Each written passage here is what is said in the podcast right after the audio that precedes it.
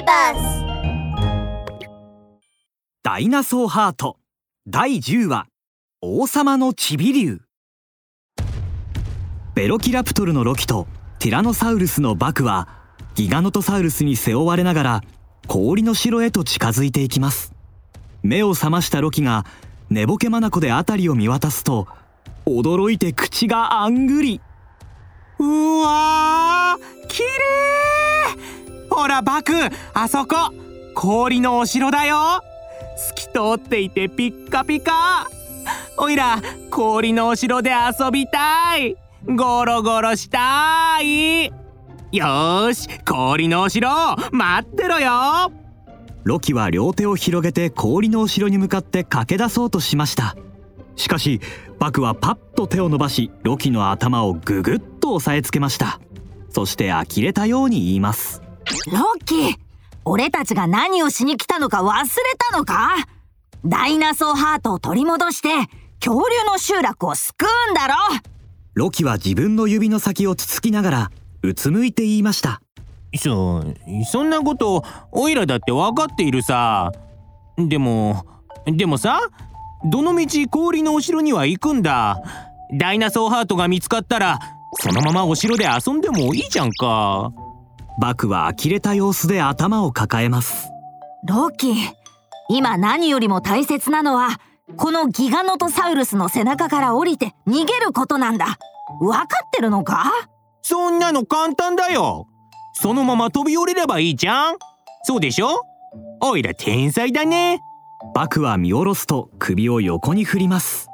ダメだ。この恐竜は3階建ての建物ぐらいあるんだぞ飛び降りたら2人ともそこで終わりさ。するとロキは何かを思いついたように言いました。バクこんなのどうかな？この恐竜はきっと氷のお城に向かっているんだ。だからこのまま背中に乗ってお城に入っちゃおうよ。そしたらオイラは遊ぶ。いや敵の注意を引きつけるからバクがその間にダイナソーハートを探しに行くんだ。ローキーダイナソーハート。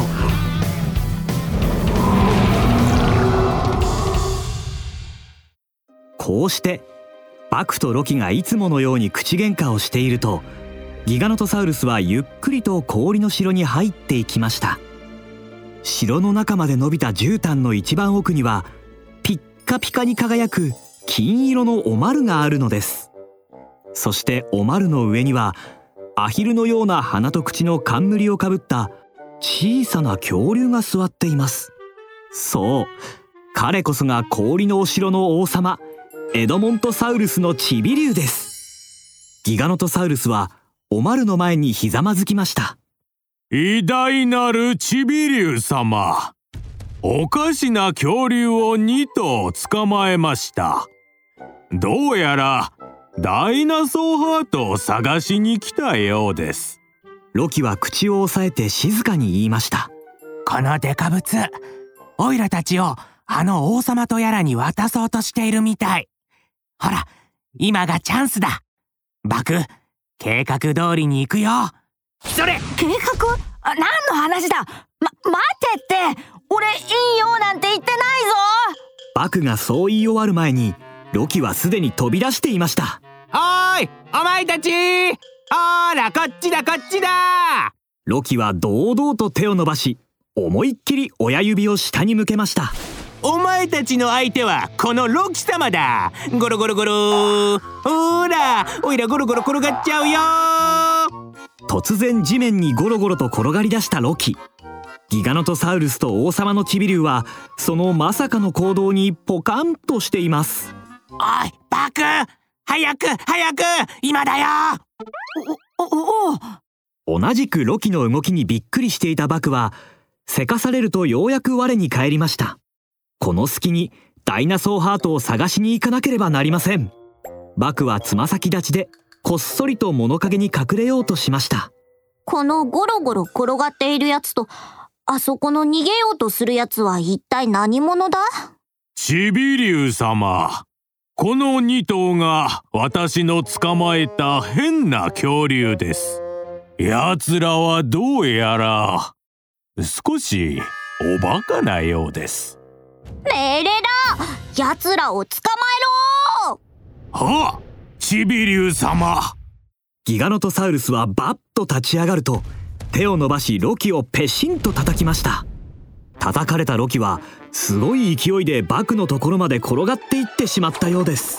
ロキあいつらの注意を引きつけておくんじゃなかったのかよ。状況が変わったんだよ。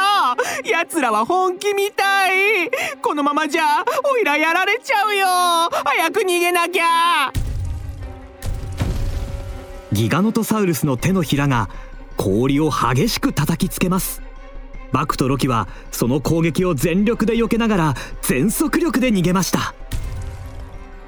うう超細かとだがまだ手はある。ぜーぜーと息の上がったギガノトサウルスは突然大きく口を開くと臭い息をブワーッと吐き出しました頭頭が。俺も頭がクラクラする。臭い息にやられた2人は足の力が入らなくなってしまいました。ギガノトサウルスは2人を捕まえると王様のチビリュウに差し出します。チビリュウ様奴らを捕まえてきました。話せ早く話せ。正々堂々と一騎打ちしろそうだそうだ。バクとの一騎打ちで勝負を決めるんだ。そしてオイラを離せ。オイラは無関係だ。ゴロゴロしかできないただの可愛い恐竜なんだぞ。ローキー！チビリュウは金のお丸を降りるとバクのところまで滑ってきました。お前たちダイナソーハートを探しに来たのか？ああどうしてもダイナソーハートが必要なんだ。チビリュウはバクにぐぐっと近づき大きくてまん丸の目でじーっと見つめました。